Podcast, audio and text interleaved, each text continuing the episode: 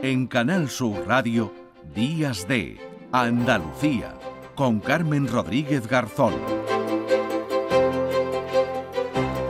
9 de la mañana y 7 minutos. Eh, decíamos que este domingo 18 de junio es el Día Internacional contra el Discurso de odio tiene como finalidad promover el diálogo y la tolerancia para eliminar ese odio de los eh, discursos. Y coincide, lo decíamos eh, también, con una noticia de hace unos días. Eh, la Junta anunciaba la Consejería de Inclusión Social, de Juventud, Familias e Igualdad que se persona por primera vez en un caso de delito de odio por orientación sexual. Hablamos del caso que tuvo como protagonista a Nieves, una chica de 20 años que se quitó la vida tras denunciar durante meses que sufría ciberacoso. Interpuso cuatro denuncias tras ver suplantada su identidad en páginas de contacto y después de que llenaran el pueblo de carteles eh, vejatorios. Es la primera vez que la Administración andaluza se persona en un caso de delito de odio, como decimos, por orientación sexual. Saludamos a esta hora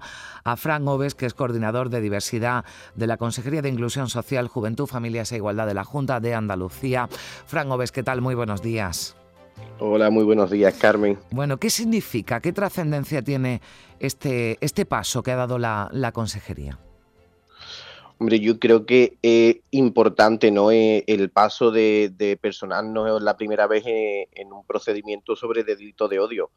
Al final queda claro que la administración tiene que estar al lado de las víctimas y mm, tiene que estar con ellos, ¿no? Entonces tenemos que utilizar todas las herramientas que tenemos para que mm, estos casos de delitos de odio como, como el que en el que nos hemos personado no ocurran o por lo menos mm, una vez que han ocurrido mm, la gente, ¿no? Los ciudadanos sepan que la administración está ahí y que puede actuar en ello. Hmm.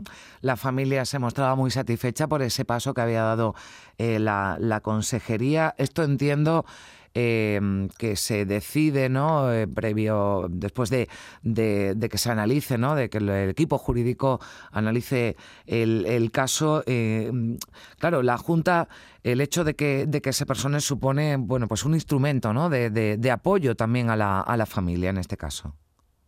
Efectivamente, nosotros en el momento que tuvimos constancia nos pusimos a trabajar final eh, son casos muy complicados porque dependen también de, los gabinetes jurídicos que tienen que llevar un proceso legal, que al final todo tiene que llevar su proceso, hay que analizar el caso y los gabinetes jurídicos se tienen que hacer su informe para podernos personar. Entonces, mm. al final, yo creo que es muy importante para, para las familias mm, que sepan que, estamos y que, que ponemos todo nuestro todo, todo lo, lo, que tenemos a, nuestro, a nuestra mano para poderlos ayudar. Hmm. Eh, a partir de ahora, eh, estudiarán o se personarán después de haber dado este paso, eh, estar presente también en otros, en otros casos, porque lamentablemente ¿no? el, de, el de Nieves no es el único y también lamentablemente no parece que vaya a ser el último. Mm, efectivamente nos tendremos que personar eh, en todos los casos que hagan falta porque, como bien has dicho, ni es el único y me temo que no va a ser el único, mm. porque al final lo estamos viendo en la, en la sociedad que estamos viviendo. Claro, eh, este paso es eh, importante, se da desde la consejería, pero precisamente para, evitar que se produzcan más, eh, Fran, la educación ¿no? y los planes de prevención son fundamentales. En este aspecto, ¿qué, ¿qué se está haciendo? ¿Qué se va a hacer o qué se puede hacer desde la Administración Autonómica? la educación es primordial, primordial, pero no solo la educación como entiende mucha gente en centros educativos. Al final la educación también tiene que empezar en casa. Por eso hay que hacer mucha visibilización y campañas de sensibilización. Se tiene que conocer. Nosotros tenemos desde la Consejería una guía de delitos de odio. Se han puesto en marcha protocolos para los servicios sociales comunitarios. Tenemos campaña, por ejemplo, como la que se va a lanzar eh, el Día del Orgullo, que es el, próximo 28. Eh, estamos trabajando eh, con las entidades, que al final tenemos que trabajar de la mano de las entidades en sus proyectos y en sus cursos que dan las charlas, que es muy importante que trabajemos con, de la mano de ellos, porque al final es verdad que si, si las entidades que son las que están al pie de calle y son las que trabajan con la línea directa con el ciudadano, no seríamos, no, tiene que ser un tan de administración de entidad, entonces tenemos que promocionar, tenemos que hacer campañas de sensibilización, crear los protocolos, los nuevos protocolos. Tenemos que seguir, sobre todo en los centros escolares, dando mm. charlas de formación y formar al personal. Sí, es, importante, ¿no? Entiendo que hay proyectos en colaboración con la Consejería de Educación porque precisamente. Y apuntabas desde muy pequeño, ¿no? Porque además estamos viendo en las redes sociales tanto eh, agresores y también víctimas en muchos casos de estos delitos de odio son, son menores, ¿no? Porque por lo que ese trabajo, ¿no? De prevención en los centros escolares es fundamental. Efectivamente, porque ya el acceso a las redes sociales lo tiene cualquier persona, independientemente de la edad. Y es verdad que muchos menores no saben hacer uso de esas redes sociales o el uso que dan no es el uso adecuado. Entonces es verdad que hay que mm, formarlos y, y, que se sensibilicen que no todo vale en redes sociales y que no todo vale que lo que nos creemos que puede ser una broma de un insulto puede llegar más allá como por ejemplo el caso que no, nos ha sucedido. Hmm. ¿Hay algún eh, colectivo, algunos colectivos en los que eh, estáis notando especialmente que se esté viendo afectado o atacado en esos eh, delitos de odio aquí en Andalucía? el colectivo al final LGTBI es uno de los más de los, de los colectivos más afectados. Está claro que tenemos el informe que se hace de, con los datos y, y los datos mm, son preocupantes porque ha habido un aumento de delitos de odio en el colectivo LGTBI.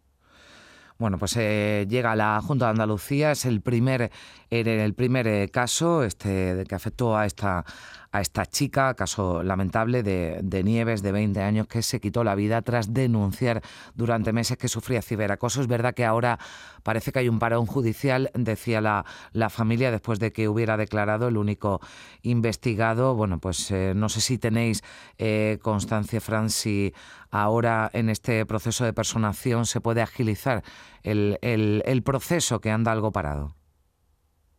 Hombre, ahora mismo ya con la personación que tenemos y con los informes del gabinete jurídico, yo espero que se pueda agilizar y sobre todo que se haga justicia, que la familia al final mm, pueda descansar de este proceso que ha tenido, que lleva ya bastante tiempo, y pueda ver los resultados de, la justicia y, con, con la personación de la administración. Pues le agradezco mucho. Fran Oves, coordinador de diversidad de la Consejería de Inclusión Social, Juventud, Familias e Igualdad de la Junta de Andalucía, que nos haya atendido en esta mañana de domingo. Feliz día, muchas gracias. Igualmente, muchísimas gracias.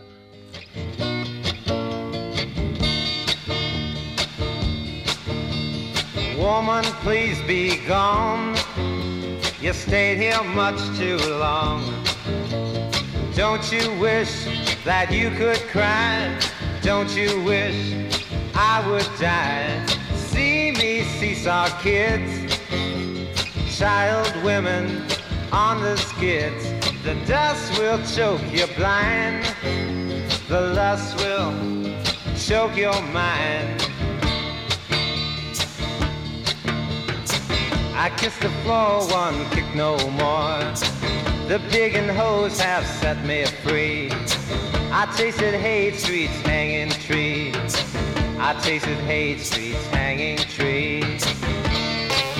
Hablemos también en Días de Andalucía este domingo con la fiscal delegada de delitos de odio contra la discriminación de Málaga, María Teresa Verdugo. ¿Qué tal? Muy buenos días. Buenos días, Carmen. Bueno, gracias, muchas gracias por, por atendernos y me gustaría eh, que explicara qué es un delito de odio, qué, características debe cumplir para que así se, se considere, ¿no? Porque quizás estamos hablando eh, con un término al que no estamos acostumbrados ¿no? a manejarnos. Pues sí, es verdad que, que el delito de odio es un fenómeno curioso porque ha pasado de ser un eh, gran desconocido que prácticamente no se mencionaba a que ahora casi cualquier cosa que pasa se cataloga como delito de odio. Entonces viene muy bien precisarlo. Realmente aquí nosotros a nivel eh, jurídico dentro de la, de la, especialidad incluimos tres tipos de conductas. Primera, todos los eh, delitos normales, unas lesiones, una violación, un asesinato, en los que a la víctima se la selecciona precisamente por mm. tener unas circunstancias de las que se dicen en el Código Penal, una circunstancia protegida, pues por ser de otra etnia, de otra nacionalidad otra tener otra orientación sexual, por su sexo, por su discapacidad. Bueno, hay un catálogo de circunstancias. Eso sería lo básico. Por mm. otro lado, también se incluyen los que llamamos delitos de discriminación, todos aquellos casos en los que en la esfera pública o en la esfera privada se le deniega a una persona un servicio al que tenía derecho precisamente por eso. Pues si, por ejemplo, y por mencionar casos que yo creo que a la gente le pueden resultar familiares, un grupo de personas con algún tipo de discapacidad, de discapacidad intelectual pues que no les dejan entrar a una discoteca, o alguien a la que le deniegan una asistencia médica pues por ser gay, en fin, todo este tipo de delitos de denegación de prestaciones. Y luego también tenemos lo que hablaríamos o lo que llamaríamos discurso de odio, aquellas manifestaciones que se hacen en redes sociales o en mítines públicos, eh, que están dirigidas a generar un sentimiento de hostilidad o de discriminación o incluso de propiciar la violencia contra grupos o contra personas pues que tienen estas circunstancias protegidas. Yo creo que está bien que lo definamos porque es verdad que además muchas veces utilizamos, y usted lo apuntaba, el discurso de odio, ¿no? Y eh, ha habido casos, además muy, muy recientes, sobre todo en las redes sociales, ¿no? que, que son, eh, digamos, un nido de, de, esos discursos de, de, odio dirigidos bueno, pues a personas más conocidas, a otras desconocidas. En cualquier caso, es el ámbito en el que trabaja eh, su fiscalía. Y a mí me gustaría preguntarle si se han incrementado los delitos de odio en Andalucía, teniendo en cuenta ¿no? esa, esa consideración que, que, usted apuntaba, en Andalucía, en Málaga, que es donde usted trabaja. ¿Cuáles son los más habituales y los que se investigan desde la Fiscalía? Le hago esa doble pregunta. A ver, es verdad que se están incrementando los delitos de odio, no necesariamente porque ocurran más en la práctica, sino porque también la gente empieza a tomar conciencia. Nosotros hemos hecho una labor de formación tanto con policía como con eh, entidades sin ánimo de lucro, con ONGs, con personas de la sociedad civil, para que conozcan la figura, para que conozcan sus derechos y para que, por tanto, puedan denunciar. Poniendo un poco un paralelismo, sería algo parecido a lo que ha pasado con la violencia de género, que si nos mm. vamos a cifras de hace 20 años casi no había casos y ahora hay 100.000 al año y no es mm. que ahora se haya multiplicado por mil la realidad de la violencia de género, sino que, bueno, pero las personas denuncian, saben cuáles son sus derechos, saben, tienen ya conciencia de que son víctimas y entonces lo ponen en conocimiento de la justicia. Entonces es verdad que de un tiempo a esta parte estamos viendo un aumento, yo hay años que a lo mejor tengo un 50% más de casos que el año mm. anterior.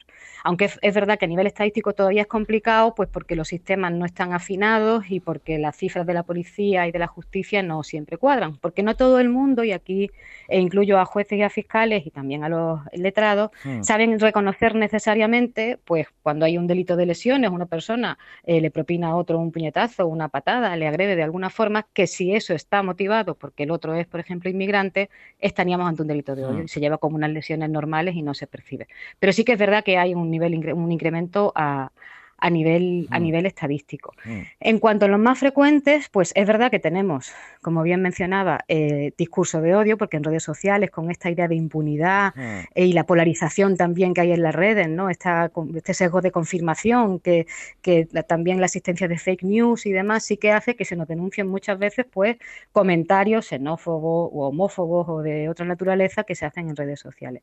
Y luego tenemos también muchos supuestos prácticos de eh, delitos contra contra la dignidad de las personas por, por ese motivo. Pues a lo mejor mm. hay una pareja de chicas y son casos reales, ¿no? Eh, lesbianas mm. que están en el supermercado con su hija y uno, un vecino que las conoce y sabe su condición, pues empieza a insultarles, a hacer referencias a su condición, a escupirles, a faltarles al respeto, a amenazarles con que las va a matar, con que les va a hacer algo porque le dan asco y entonces este tipo de circunstancias que no solo suponen una amenaza, sino que sobre todo atentan contra la integridad moral de las personas, hmm. pues también se están generalizando y ahora ya también, eh, porque se reformó en ese sentido el código no hace mucho, pues tenemos herramientas para hmm. poder perseguir. Y yo creo que es bueno que que lo contemos, que hay esas herramientas, ¿no? Pues precisamente para que cualquier persona, eh, sea por lo que sea, y se vea en una situación así, pues eh, sepa que, puede denunciar, que hay mecanismos y que esa persona no, no debe, ¿no? Al menos quedar, quedar eh, impune.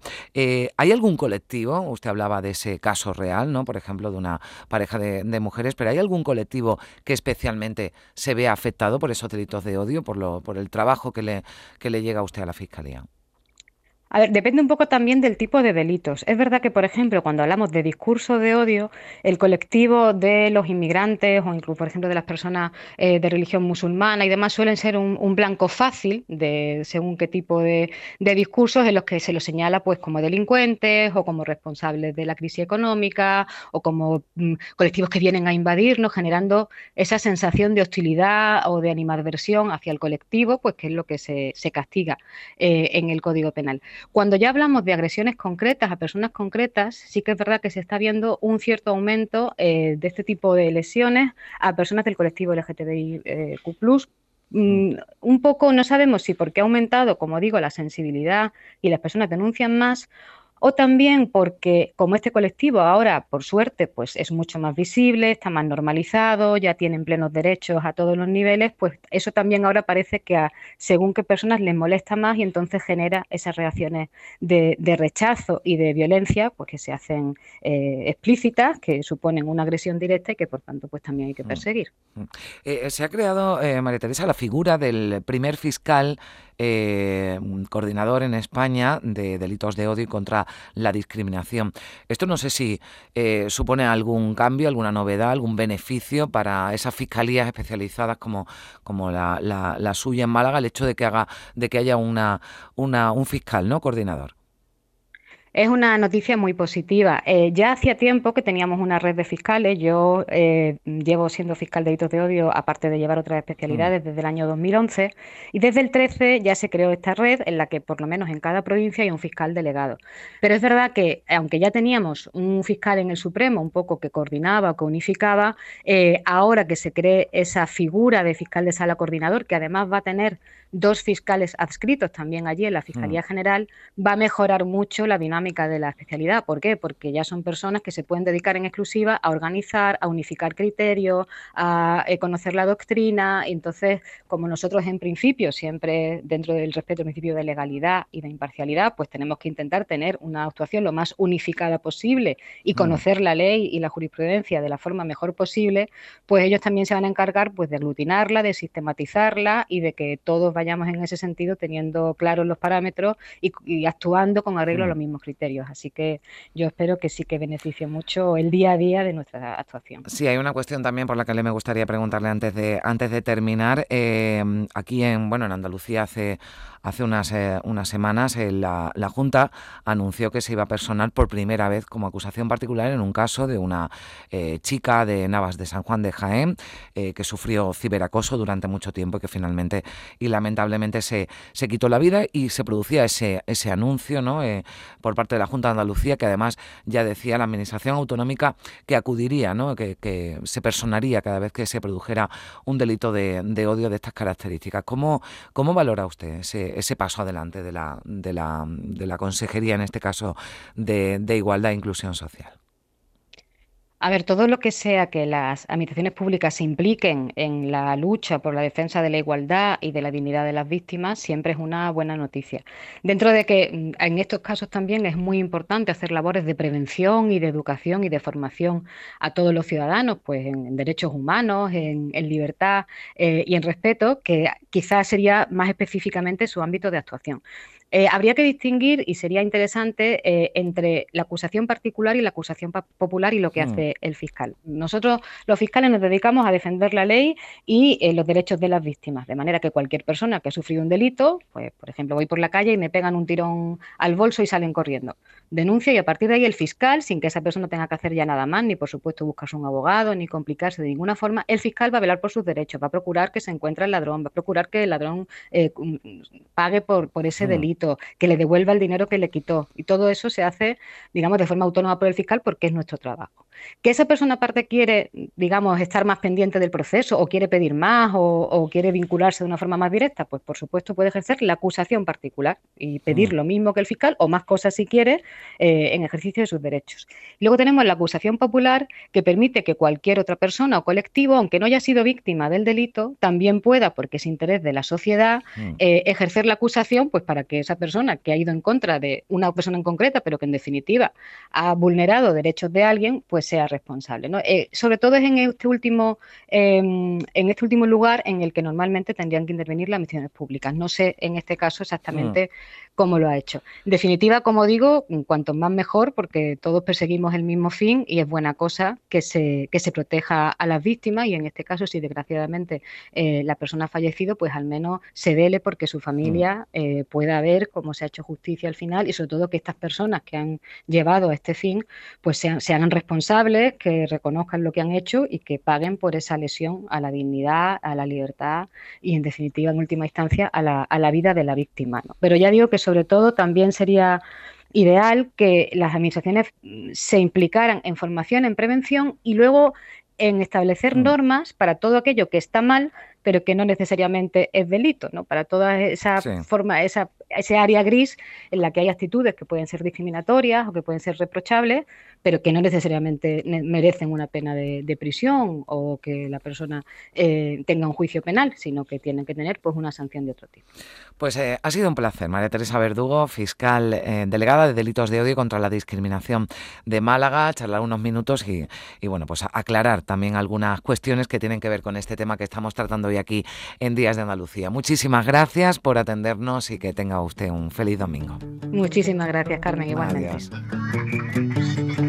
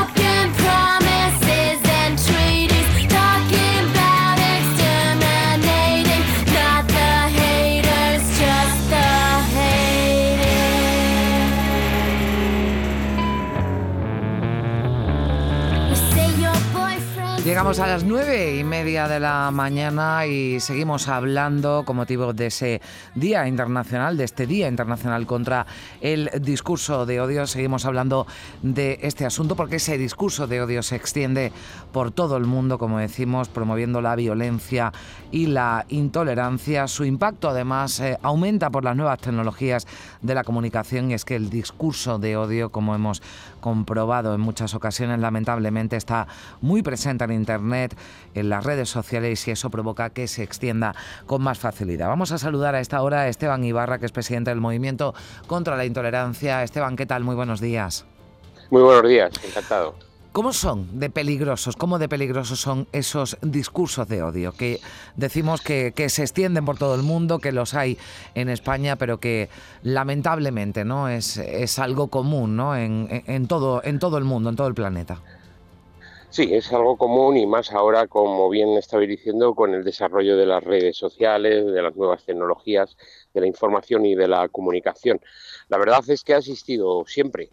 El término aparece en 1997 en el marco del Consejo de Europa se realizan una serie de talleres donde invitan a una serie de ONGs. Nosotros estuvimos en 1997 en esos encuentros y ahí se acuña el término discurso de odio, hate speech. Hmm. Mm, eh, eh, hasta ese momento pues se hablaba mucho en términos de discurso de intolerancia, pero eh, siguiendo la ola que venía anglosajona, fundamentalmente de Estados Unidos, pues enfatizó en el tema del odio. Posteriormente, en el 2003, saldría el concepto crimen de odio. Pero es importante saber que esto lo hemos tenido siempre, pero no en el nivel de desarrollo que hay ahora mismo, por lo que antes precisabais.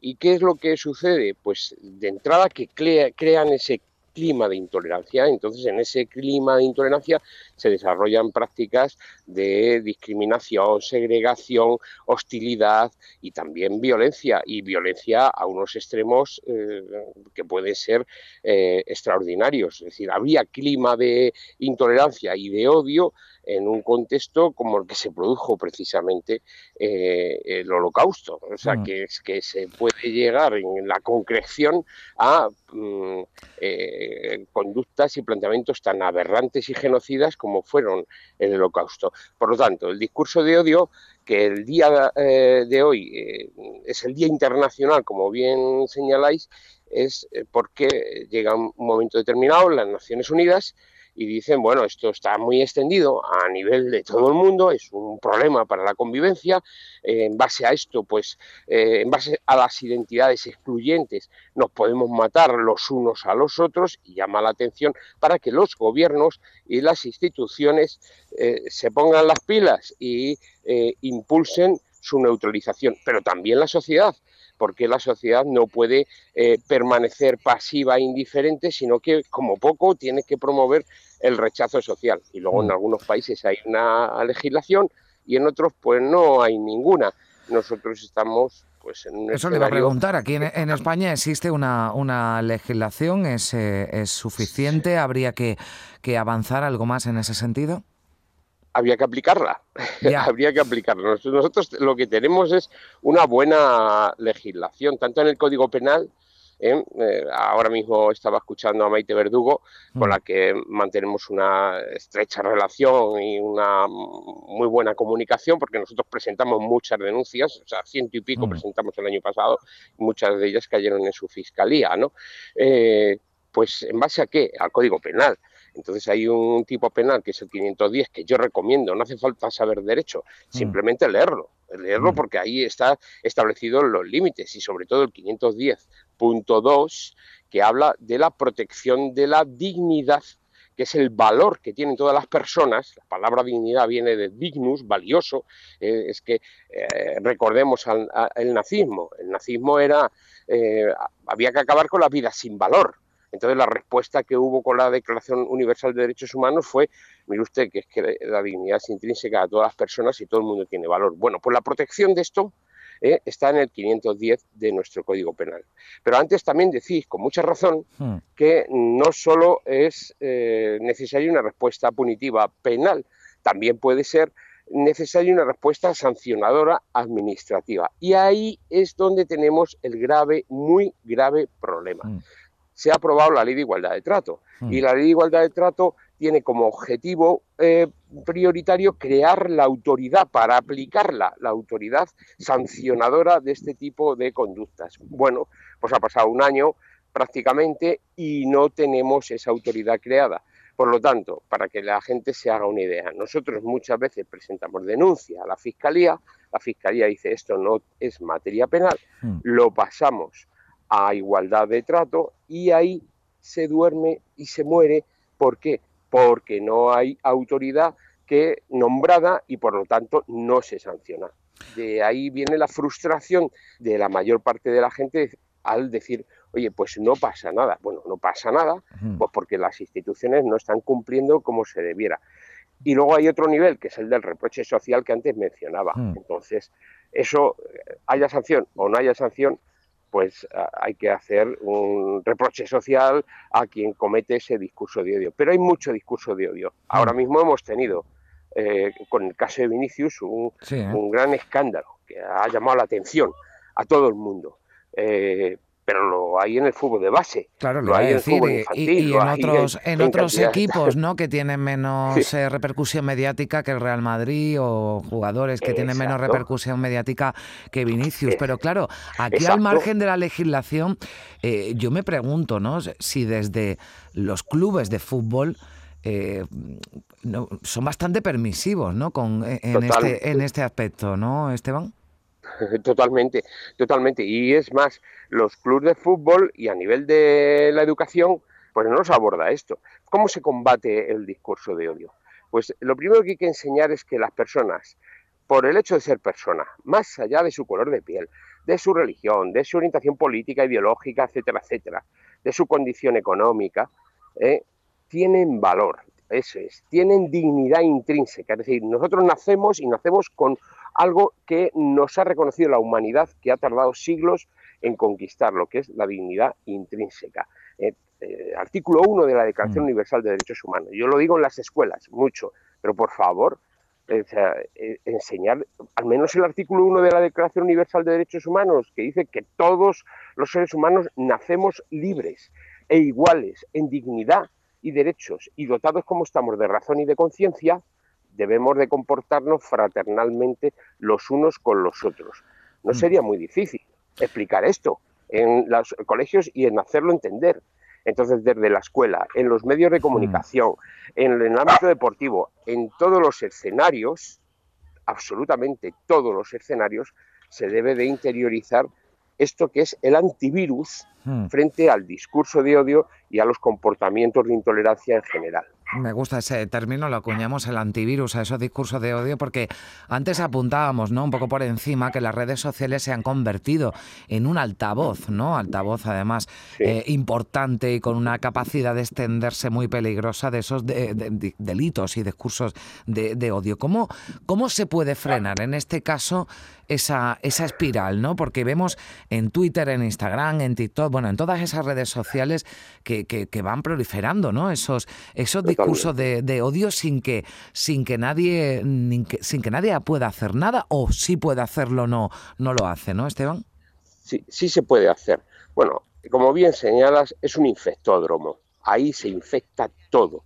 Y al final, esto no se queda solo en los espacios sociales de relación, sino que también en la vida cotidiana, en, tu familia, en tu relación humana próxima, en fin, esa nos cambia la forma de relacionarnos con los demás, al que eh, se ve como un enemigo, todo es un enemigo y todo es eh, negación, es em, humillación, es el recurso al insulto. Bueno, lo primero que hay que decir a la mm. gente, a todo el mundo, es que el derecho al insulto no existe. Mm. Y si el insulto es, además es un insulto racista, homófobo, etcétera, un insulto basado en la intolerancia a los demás, que es así como se acuñó en 1997. Discurso de odio es un discurso radicado en la intolerancia al prójimo, al otro, por cualquier factor. Bueno, pues eso entonces en nuestro país ya está señalado como eh, delito, en la medida en que tenga una dimensión. Mm. Pero ¿qué se puede hacer? Por lo que antes decíamos, denunciar. Hay mm. gente que dice, bueno, yo denuncio, ¿cómo? En las redes sociales, para que lo retiren. Bueno, no se denuncia, se mm. notifica. Es que las palabras son muy importantes. Se notifica. La denuncia hay que ponerla en los órganos pertinentes para denunciar. La Fiscalía de Delitos de Odio, sin duda, si se observa que tiene un alcance penal. Y eh, en la autoridad de igualdad de trato y no discriminación, pues ese es el gran déficit que tienen eh, las instituciones que tenía que haberlo sacado, mm. pero vamos, hace ya un año.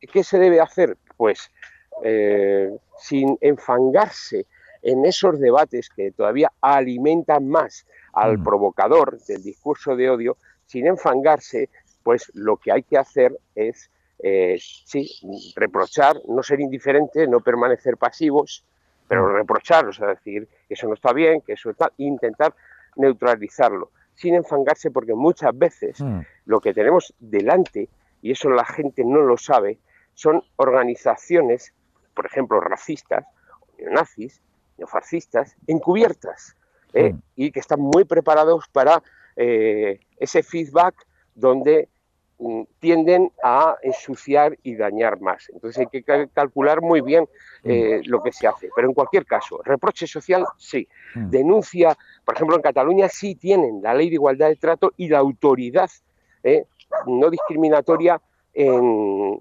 Cataluña. Ahí yo sí creo que se debe de aprovechar y denunciar eh, todo lo que se pueda. Claro, acabar, con esa sensación ¿no? de, impunidad ¿no? que, tiene, que tiene quien, quien bueno, pues eh, expresa y, en esto no pueden ampararse en una libertad de expresión, porque como decías, cuando eh, ese discurso ¿no? va acompañado de odio y de, y de, y de insultos, ¿no? de, bueno, pues con un componente racista, un componente homófobo, ¿no? como, como, como vemos que acampan libremente por esas redes sociales. Ya para terminar, Esteban, cuando además los menores, ¿no? los más pequeños son víctimas o agresores, yo entiendo que, que claro, aquí la, la preocupación ¿no? Eh, aumenta porque hay bueno pues eh, estudios no por ejemplo el que el que realizó la fundación FAT Juventud no con, con, datos que, que nos ponen en alerta.